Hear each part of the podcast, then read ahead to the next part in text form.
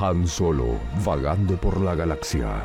Martin McFly surfeando en un DeLorean. O el zorro escapando de California sobre su corcel tornado. Que te la cuenten como quieran, pero que esté bien contada. Alejo París es el traficante de historias.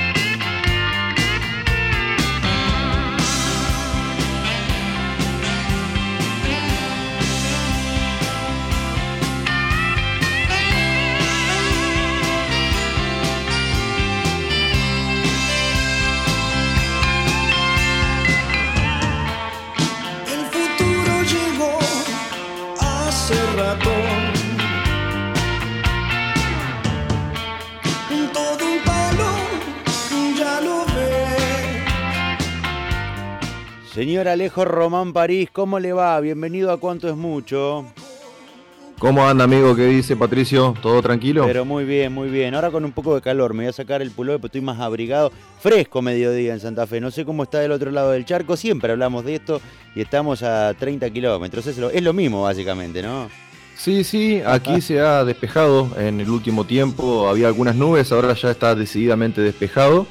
Eh, después de una jornada absolutamente gris en el día de ayer. Sí, coincido. Y sí, con, temperaturas bajas y se espera en toda la región, Santa Fe, Entre Ríos, eh, el litoral en general, una nueva ola polar. El futuro llegó hace rato, se, atrevió a decir Carlos Alberto Solari en esta canción Todo un Palo, eh, pero no vamos a hablar de música, vamos a hablar de fútbol o de deportes en general. Sí, es cierto, es cierto, pero no deja, no, no es una contradicción, Pato, ¿eh? porque Solari también cuando hace música nunca hace solamente música, ¿no? Así que eh, en ese orden de cuestiones estamos parejos.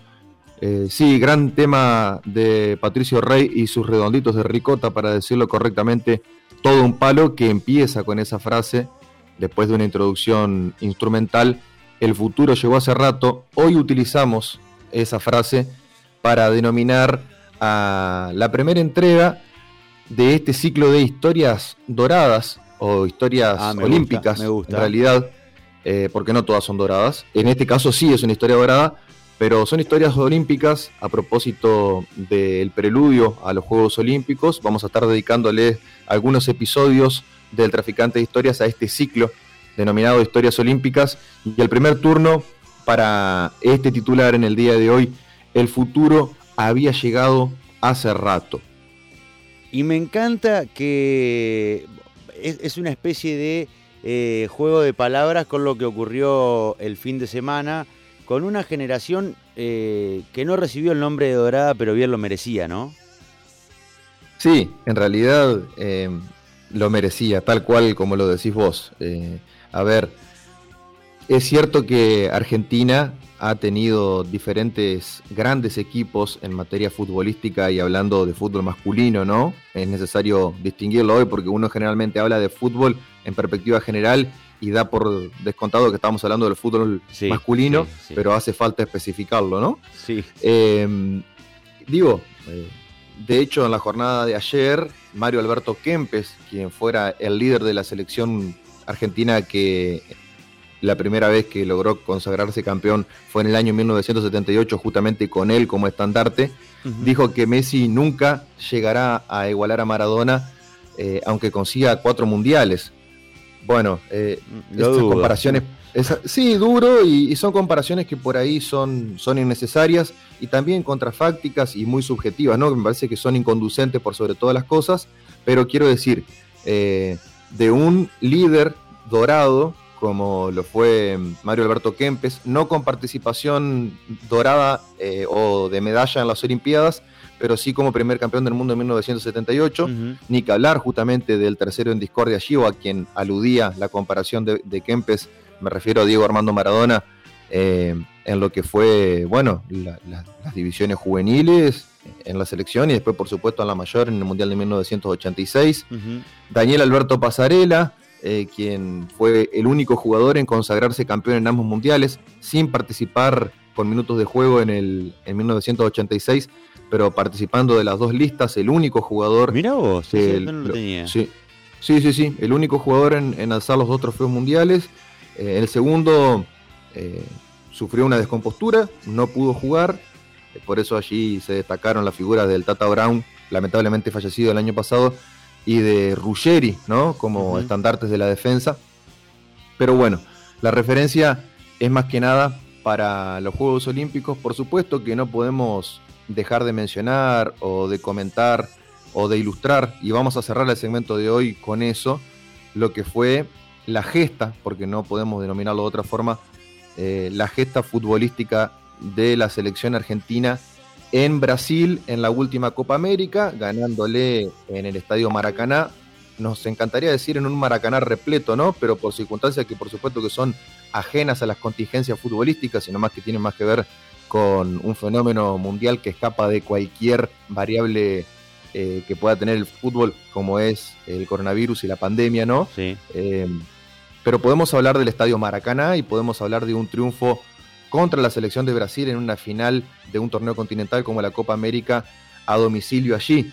Debemos, eh, nos, queda debiendo en el deber, ¿no? En el debe, si fuera un balance de algún contador público. Que es así, claro, nos queda en el debe el, estadio repleto, ¿no? Pero bueno, insisto, eh, ajeno a las contingencias del fútbol. Lo tuvimos y pondría música melancólica en, esta, en este momento. Eh, lo tuvimos, lo tuvimos repleto y, y tan cerca, y tan cerca, si no fuese por el bendito y maldito Gotze, que sabrá Dios qué está haciendo de su vida ahora retiradísimo del fútbol, ¿no? Sí, sí, la, también es para hablar en otro traficante de historias qué fue de la vida de... ¿Qué fue de la vida de Gotze? De, Gotze, de Gotze, sí, eh, porque mm, eh, la verdad es que tuvo desavenencias físicas después de ese gol, ¿no? Eh, el, destino, decía, decía Jorge Luis Borges que el azar es nuestra falta de comprensión ante la compleja maquinaria que es el destino, ¿no? El destino es un guionista que, ah, que por sobre todas las cosas, además de ser impredecible, es irónico, es satírico. Y entonces nos da historias como la de Goetze, que clava un gol eh, decisivo en un mundial de fútbol contra la selección argentina y que después prácticamente queda condenado al destierro eh, de la memoria, ¿no? O al olvido directamente, producto de otras cuestiones que, tienen que ver con lo físico. Pero en otro momento se lo dedicaremos. También allí, no sé si te acordás, ya que estamos hablando un poco de fútbol y tiene que ver con la columna de hoy, eh, el jugador que chocó con el jugador alemán, eh, mediocampista central, que chocó con Ezequiel Garay promediando el primer tiempo, que dice que no se acuerda del partido. Salió campeón del mundo y no se acuerda de la final. Eh, bueno, esas cuestiones también, ¿no? Historias que el fútbol nos da y que en algún momento las traeremos a colación. En este caso, en el día de hoy, eh, la referencia, por supuesto, para la final de la Copa América del último sábado, donde Argentina derrotó a Brasil en el Estadio Maracaná y donde muchos críticos del fútbol ubican a este partido o esta final o esta gesta deportiva de la selección argentina de fútbol masculino eh, en su división mayor, ¿no? Hablando de la selección mayor de fútbol argentino, como la tercera eh, en el orden de méritos deportivos detrás de las dos finales que le dieron la Copa del Mundo en 1978 y en 1986. Bueno, materia discutible, ¿no? Materia discutible seguramente si estuvo en, ese lugar, en, el tercero en discordia o no. Lo que sí vamos a hablar hoy, además de esto por supuesto, es de fútbol olímpico, ¿no? Porque estamos dentro de historias olímpicas. El 28 de agosto del año 2004, Pato querido, la selección argentina de fútbol masculino obtuvo la medalla de oro después de que hubiera obtenido no solamente la selección argentina de fútbol, que nunca había ganado una medalla de oro hasta ese momento, pero Argentina en general como delegación olímpica no obtenía una medalla de oro, escucha esto, desde el 23 de julio de 1952. Ah, Se le había dado el remo con la dupla, o con en realidad el, trío, ¿no? Eh, el, trío conformado por Tranquilo, Caposo y Eduardo Guerrero. Habían ganado eh, la prueba del doble par de remos sin timonel en los Juegos Olímpicos de 1952 en Helsinki. Así que un pedazo de historia había pasado para que Argentina, no solamente en el fútbol, que no había ganado nunca una medalla de oro, sino en línea general, en todos los deportes, pudiera obtener de nuevo un oro olímpico, Pato. Qué regreso, digo, no, yo no, no, no, contaba con, con ese dato, digo, imaginaba que en alguna otra disciplina eh, que tuviese que ver con, eh, no sé, se me viene a la cabeza el, salto en alto, el salto en largo, el salto con garrocha, lo que sea, la carrera de postas. Imaginaba que en alguna habíamos rascado un oro. Hacía 50 años que no, que no pescábamos un oro. Increíble. Sí, sí, eh, a ver, por ejemplo, justamente en materia futbolística, eh, Argentina había logrado llegar hasta la final del partido decisivo en los Juegos Olímpicos de Atlanta en 1996. Digo esto eh, cercano en el tiempo, ¿no? Antes, inclusive antes de Helsinki 52, en Amsterdam 1928, fue la otra final. Es decir, fueron dos finales en las que la selección argentina de fútbol masculino eh, perdió, digamos, ¿no? Cayó, obtuvo el, mérito, por supuesto, de la medalla de plata, pero no pudo lograr el oro. La última vez había sido en Atlanta en 1996, donde Argentina había presentado un gran equipo, muchos jugadores que luego serían grandes baluartes de la, de la mayor, ¿no?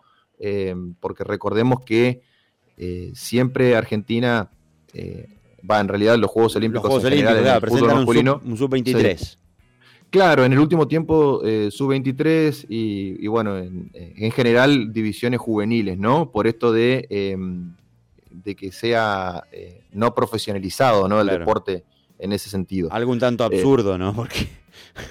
Y sí, porque, por ejemplo, en el año 2008, por marcar un ejemplo muy, bien muy, muy, emblemático, o en el año 2004, pues fueron las dos medallas de oro que la selección argentina obtuvo en Juegos Olímpicos, había figuras como Carlos Tevez en 2004, por mencionar uno de tantos, y Juan Román Riquelme, bueno, Riquelme era mayor, pero Lionel Messi eh, en 2008 como juvenil, ¿no? Como sub-23, y eran jugadores ya, ya jugadores absolutamente, claro. claro, absolutamente consagrados, ¿no? Eh, Tevez todavía jugando para, para Boca ahí, eh, a punto de irse a, a Corinthians. A Corinthians, exactamente. Y bueno, Lionel Messi siempre jugando en Barcelona, ¿no? Desde que su problema de crecimiento lo, lo, hizo recaer allí para poder afrontarlo y bueno, después de formarse debutaría y se quedaría a vivir en Barcelona. Ahora Lionel Messi justamente en la jornada de ayer llegó a un principio de acuerdo para la renovación de su contrato con el nuevo presidente, nuevo y viejo, ¿no? Porque es la puerta del presidente que vuelve a ese lugar después de un tiempo. Y bueno, seguramente se dé la rúbrica de Messi renovando su contrato eh, justamente después de que llegó su entrañable amigo Sergio Cunagüero, ¿no? Lo que faltaba hubiera sido que, Messi no forme parte del Barcelona ahora que llegaba Agüero. Pero en el año 2004 fue la primera entonces, la primera presea dorada de la selección argentina de fútbol masculino, cortando una racha en línea general de todos los deportes de Argentina, de todas las delegaciones, desde el 23 de julio de 1952 en Helsinki, la última medalla de oro en ese momento entonces había sido desde el remo. Y en el año 2004 en Atenas, la selección argentina presentó un plantel que estaba conformado por grandísimos jugadores, todos muy jóvenes, a excepción de Roberto Ayala, Gabriel Heinze y Cristian Elquili González, que eran los tres mayores que se permite por delegación. Qué, qué esos tres, ¿no? Mami. Sí, tal cual. Pero aparte, eh, Pato, tres jugadores que venían marcados también por, por, un, por una piña tras otra, ¿no? Em, Roberto Ayala y Cristian Kili, González habían sido dos jugadores que habían formado parte de la era Bielsa de, de 2002, ¿no? Exactamente, mirá con lo que yo, con lo que yo banco a Bielsa, yo soy bielcista de fuste, y con lo que me cuesta decir, ¿no? El, el, peor fracaso en la historia de las selecciones nacionales en Copas del Mundo, ¿no? Lo cual en realidad es decir el peor fracaso de las historias de la selección nacional, pero el propio Bielsa lo ha dicho de esa manera, así que ¿quién soy yo para contradecirlo? Y Ayala y Kili González habían formado parte de ese, de ese equipo y de ese plantel eh, Ayala, lamentablemente, lesionándose. Eh, baluarte de nuestra ciudad, de aquí de la ciudad de Paraná, Roberto Fabián Ayala. Claro. Eh, se había lesionado y no pudo disputar ninguno de los tres partidos de la fase de grupo. Se lesionó justamente en el calentamiento, Pato. Fíjate la mala leche también. Bueno, mala leche. Casualidad o causalidad, ¿no? Porque también se dice que los jugadores llegaron muy exigidos a ese torneo mundial. Eh, Ayala, que también formó parte del cuerpo técnico que mm, fue liderado por Scaloni y que se consagró campeón de la Copa América última en el Maracaná el pasado sábado. Em, y después jugadores jóvenes, ¿no? Siempre hablando de Atenas 2004, Carlos Tevez, Javier Mascherano, el Conejo Saviola, Luciano Figueroa, que en ese momento venía en alza, Andrés D'Alessandro, Lucho González, por ejemplo. ¿No estaba en, esa, en esa tropa, por ejemplo, tipos como el Huesito Galetti? ¿O me, estoy yendo de, años? Eh, no, no, no. Galetti no, no estuvo en esta, en esta copa, era mayor ya, no era menor de 23 años.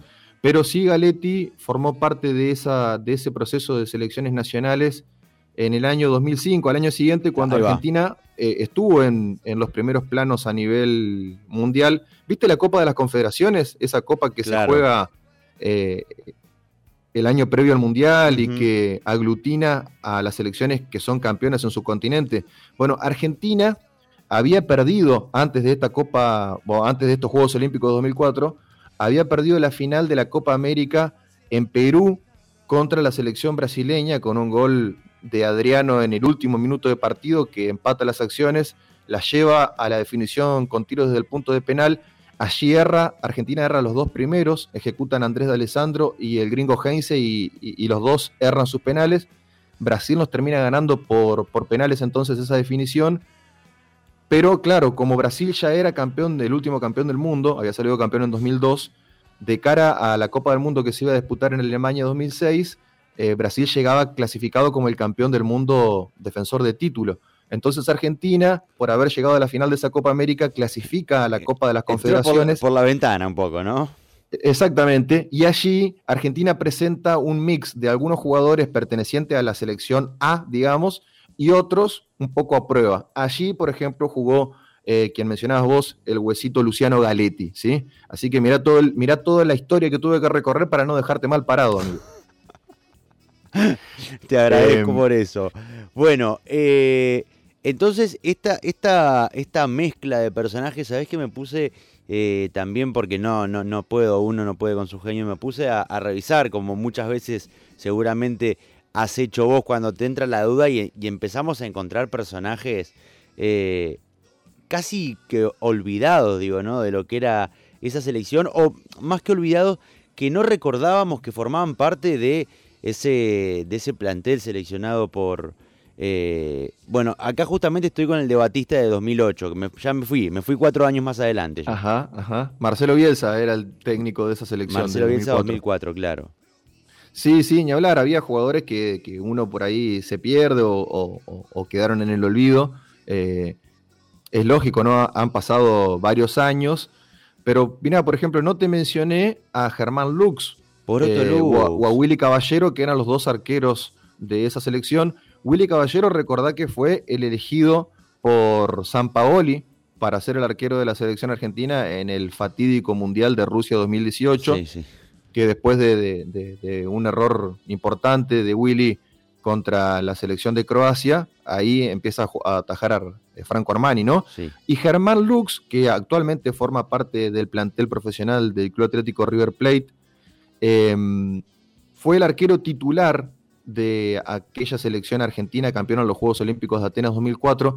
Y este es el dato, Pato. De todos los partidos disputados, Germán Lux y la selección argentina eh, sub-23 de aquella Olimpiada de Atenas 2004 no recibió un solo gol.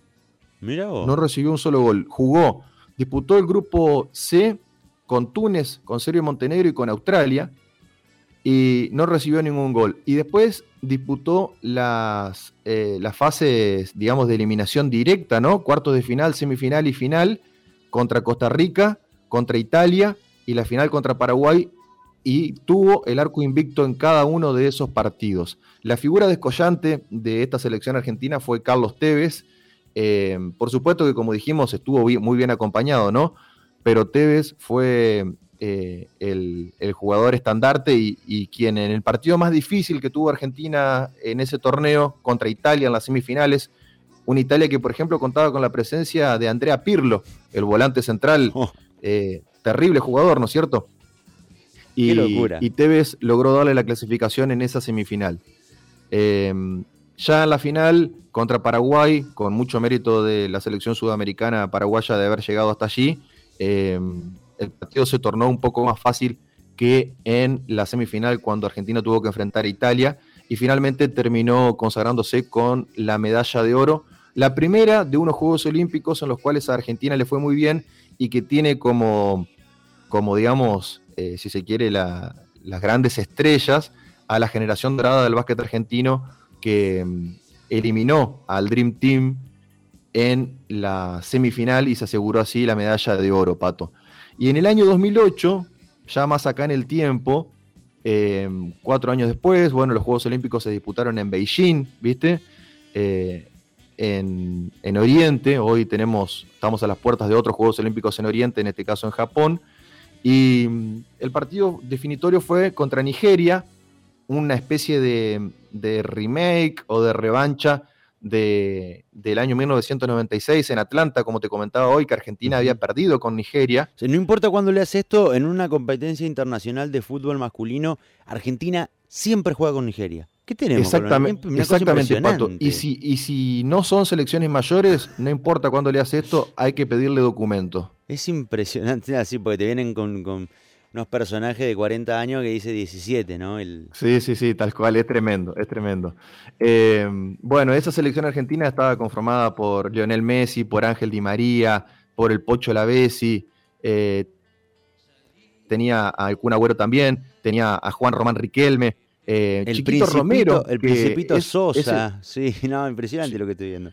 Sí, sí, tal cual. y Chiquito Romero es el dato saliente porque en realidad ese Juego Olímpico lo iba a atajar Oscar Ustari, que venía de ser un gran baluarte en las selecciones eh, juveniles de, la de, Argentina, ¿no? de la AFA. Y después, por una lesión, no pudo efectivamente atajar.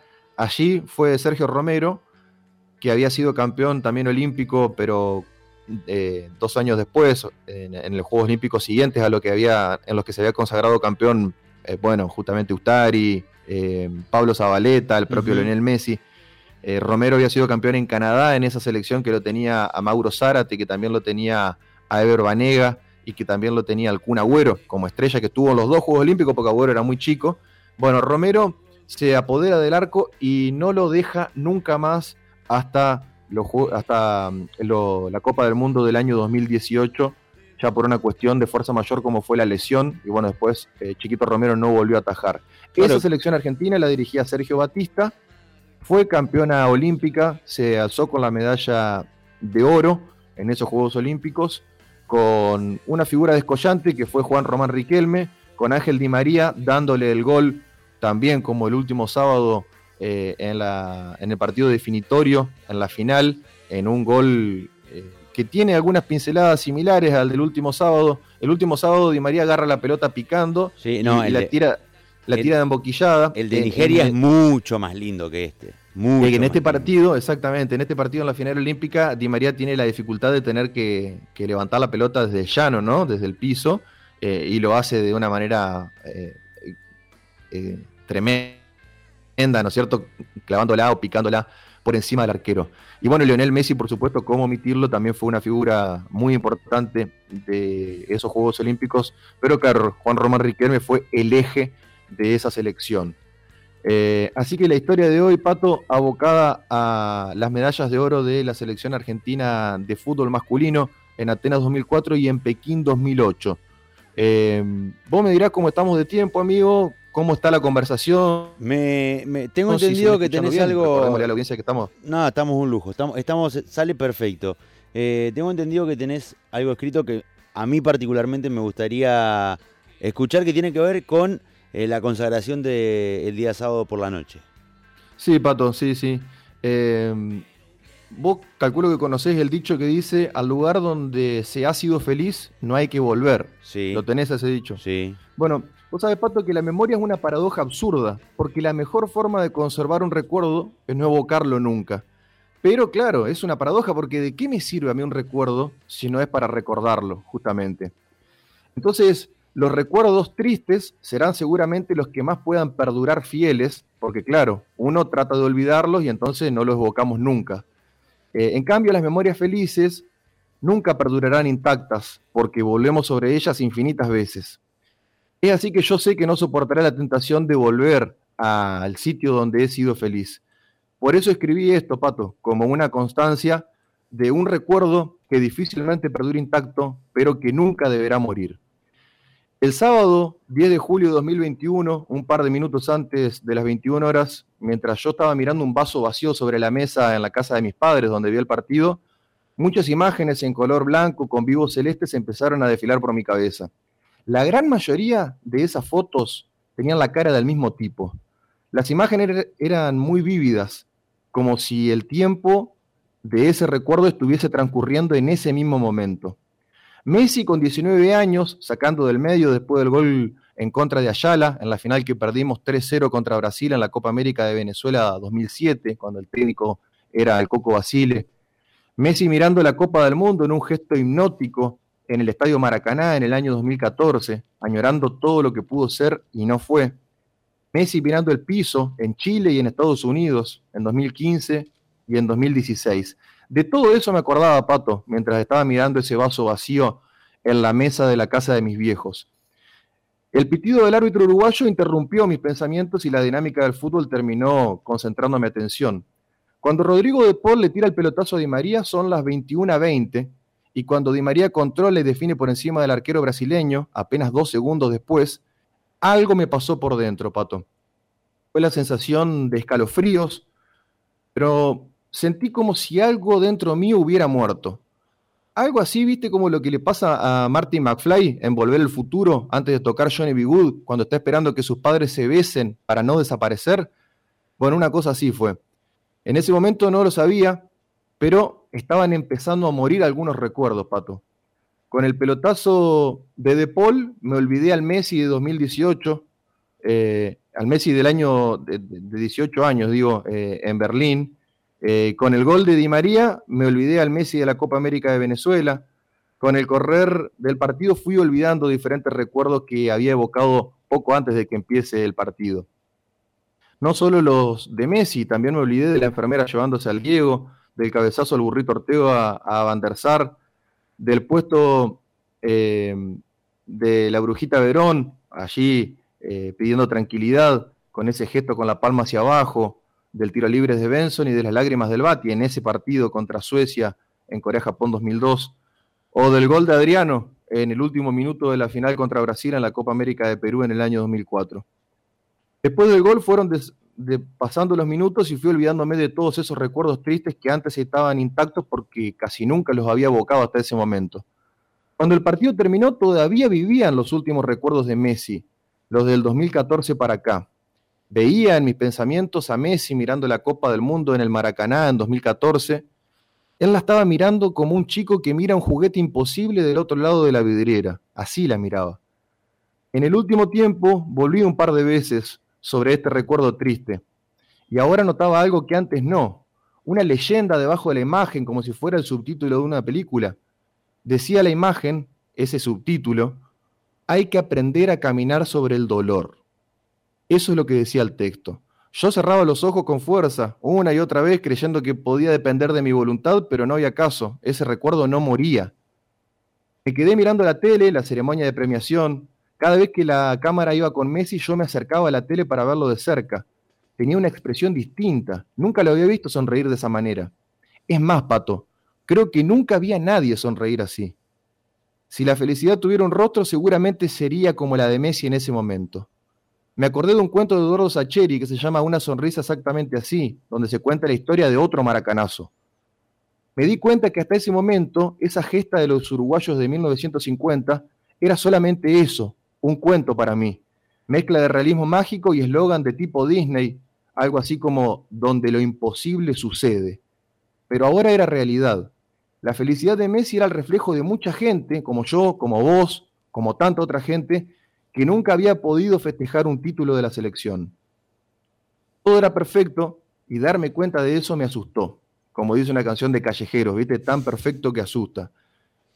Me parece que eh, a veces me ocurre a mí que cuando sueño algo lindo no quiero despertarme. Y en ese momento me pasó que no quería dormirme, porque tenía miedo que el sueño se hubiera disfrazado de vigilia. Bueno, finalmente, después de un tiempo me acosté y cerré los ojos. La tele quedó prendida y algunos conceptos del periodismo se fueron infiltrando en mi descanso. Hablaban de la voluntad de Messi como algo extraordinario, por no claudicar, por seguir intentando frente a tantas frustraciones. Pero no es extraordinario, Pato. Bien mirado es lógico. Messi vive como juega. Cuando le dan un guadañazo o lo agarran de la camiseta, intenta zafar y sigue. No busca el beneficio extra porque lo único que lo cautivó siempre fue la pelota. En la vida es igual. Iba a seguir intentando su primer título con la selección hasta que ocurriera. Entendí entonces en ese crepúsculo en el medio del sueño y la vigilia que Messi siempre supo todo, desde pibito, cuando tuvo que afrontar las primeras dolorosas inyecciones de su tratamiento, hasta los cinco balones de oro y todas las credenciales que prueban que el mismo niño se convirtió en el más grande de todos, Messi supo que más tarde que temprano sería el capitán América. Siempre supo que en la vida como en el fútbol hay que aprender a caminar sobre el dolor para llegar hasta la tierra prometida. En su Rosario natal, en su gloriosa Barcelona, en la noche más oscura o en el amanecer más radiante del Maracaná, el viento siempre le susurró a Messi la trama del destino Pipa va a errar una y otra vez. Palacio la tira por arriba. El 19 alemán entra y te clava. Bravo se va a tirar dos veces para la izquierda y tres para la derecha. Messi se le escapa a Lodi a los 20 del primer tiempo y define por arriba del arquero. Esta inyección te va a doler, pero es necesaria para crecer hasta ser el más grande de todos. Tenés que seguir intentando siempre, aunque parezca demasiado tarde, porque siempre llega demasiado tarde quien no lo intenta. Tengo un nudo en la garganta. Gracias, Ale. Hasta la semana que viene. Abrazo grande, Pato. Que ande bien.